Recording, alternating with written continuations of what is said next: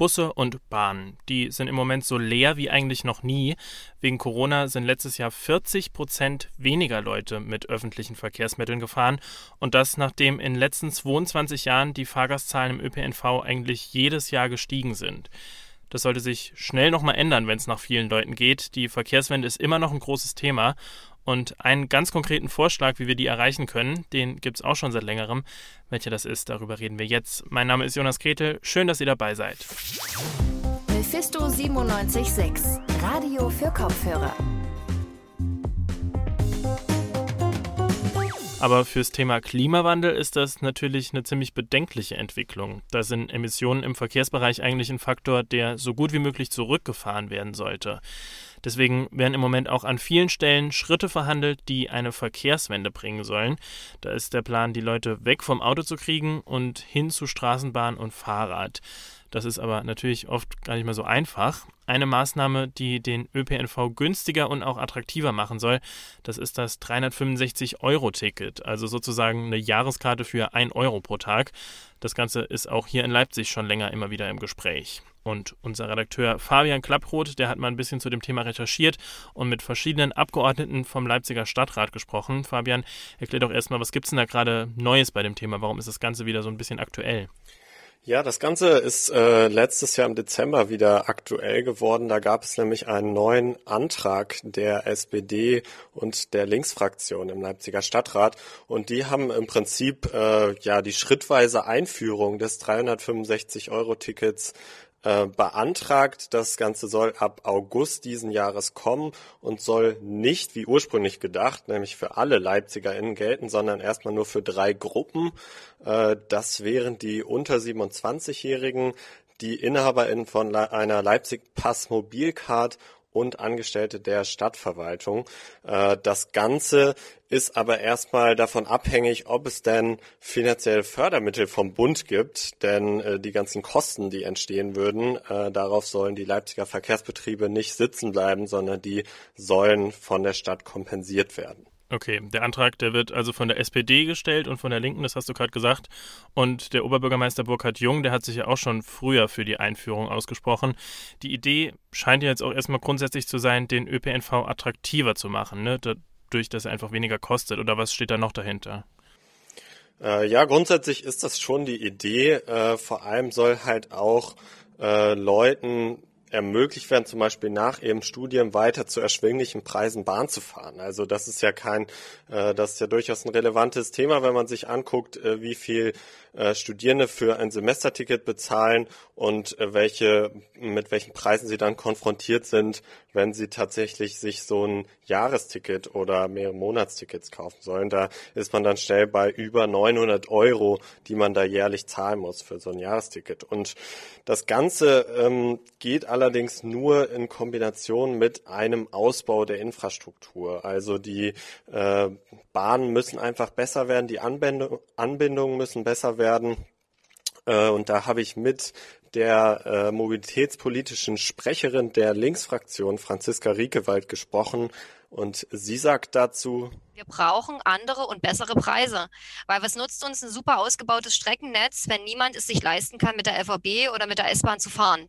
Und deswegen müssen wir einfach zweigleisig fahren. Und das ist genau das, was wir tun. Wir haben der LVB mehr Geld gegeben, dass sie in neue Straßenbahnen investieren können, dass wir hoffentlich jetzt auch endlich äh, die ersten Neubaustrecken in Leipzig äh, erfahren, dass wir ein neues Busnetz bekommen. Aber trotz alledem müssen wir uns auch den Preis angucken. Also mit diesem zweigleisigen Modell, da orientiert man sich auch an Städten wie zum Beispiel Wien.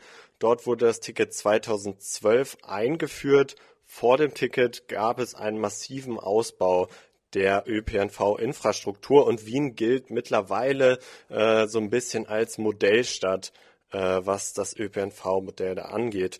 Und da zeigt sich auch in den Statistiken, 38 Prozent der WienerInnen nutzen bevorzugt den ÖPNV. In Leipzig sind das nur 18 Prozent. Gut, das klingt aber natürlich erstmal so, als würde da viel Geld in die Hand genommen werden müssen, irgendwie, um die Straßenbahnen auch konkurrenzfähig zu machen. Und das Ganze dauert dann wahrscheinlich auch erstmal eine Zeit. Ne? Ist das dann überhaupt eine sinnvolle Lösung für eine nachhaltige Verkehrswende?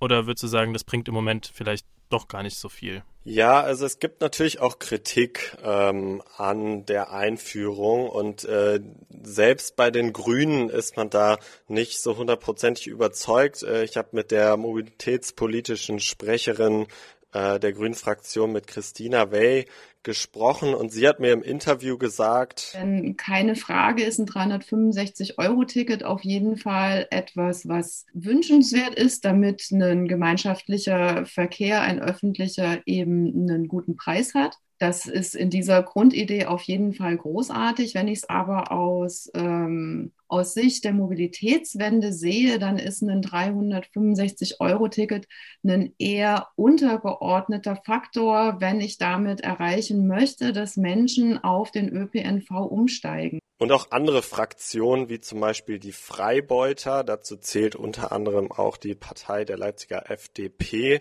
ähm, die stellen sich doch ganz entschieden gegen eine solche Einführung. Also Sven Morlock äh, von der FDP verweist darauf, dass äh, durch die Preissenkung seiner Meinung nach fast niemand umsteigen würde und niemand dann plötzlich statt Auto anfängt, die Straßenbahn zu nutzen.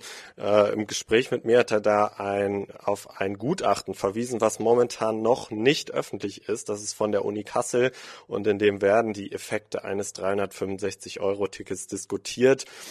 Und laut ihm zeigt sich da ganz eindeutig, mit dem Preis allein geht es nicht.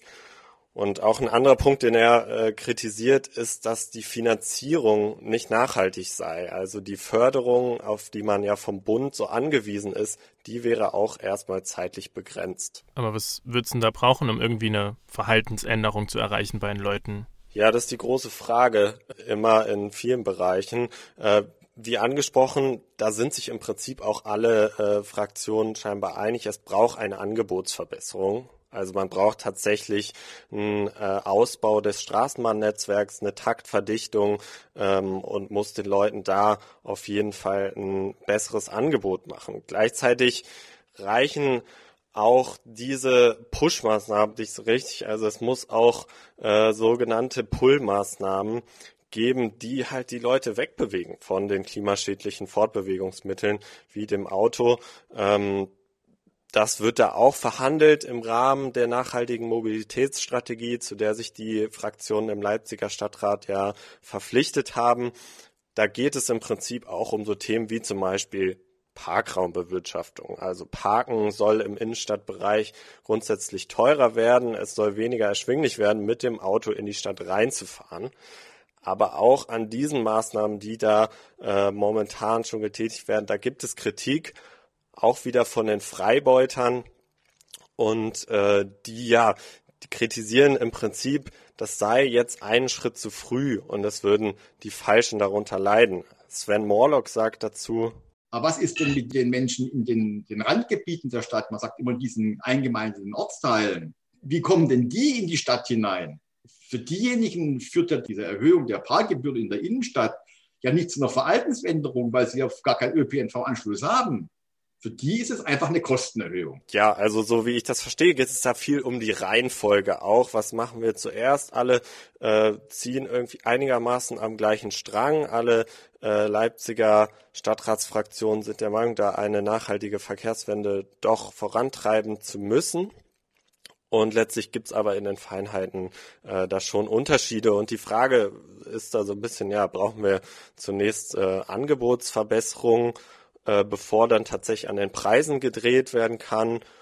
Oder ist das Ticket jetzt schon als soziales Anliegen und vielleicht auch als symbolischer Schritt wichtig? Okay, das heißt also, dass so eine Verkehrswende nicht nur ökologisch Sinn machen muss, sondern auch sozial, ne? Das ist da das Thema. Ja, genau, absolut. Äh, das ist ja besonders äh, wichtig mit Blick darauf, wer eigentlich von so einer Mobilitätswende profitiert beziehungsweise wer auch gerade darunter leidet. Äh, da sind so Verkehrssicherheit, Lärmschutz, Luftreinhaltung, das sind alles wichtige Stichworte und auch natürlich äh, die Möglichkeit überhaupt am sozialen Leben teilzuhaben, gerade für Leute, die in randständigen Stadtgebieten wohnen. Da zeigt sich leider noch sehr häufig, dass gerade ärmere Teile ähm, ja extrem drunter leiden und halt unter so einer äh, sowohl sozialen als auch ökologischen Mobilitätswende davon profitieren können. Das 365-Euro-Ticket für die einen ein wichtiges ökologisches und soziales Anliegen, für die anderen eher nur Symbolpolitik.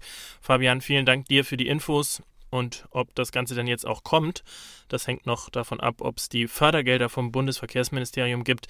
Auf die hat sich die Stadt Leipzig im Dezember beworben. Und das war's dann auch schon wieder von uns hier bei Radio für Kopfhörer. Danke noch an Alexia Echabot, die hat heute alles organisiert. Eine neue Folge von uns gibt's dann wieder wie gehabt am Mittwoch, gleiche Zeit, gleicher Ort, ihr wisst das. Bis dahin könnt ihr uns natürlich gern auf Social Media folgen oder mal auf unserer Webseite vorbeischauen. Da gibt's noch den ein oder anderen Text, zum Beispiel ein paar Kulturtipps in dieser doch ziemlich kulturarmen Zeit oder eine aktuelle Albumrezension lohnt sich auf jeden Fall. Wir hören uns dann, wie gesagt, wieder am Mittwoch. Bis dahin, macht's gut. Mein Name ist Jonas Gretel. Bis demnächst. Mephisto 976, Radio für Kopfhörer.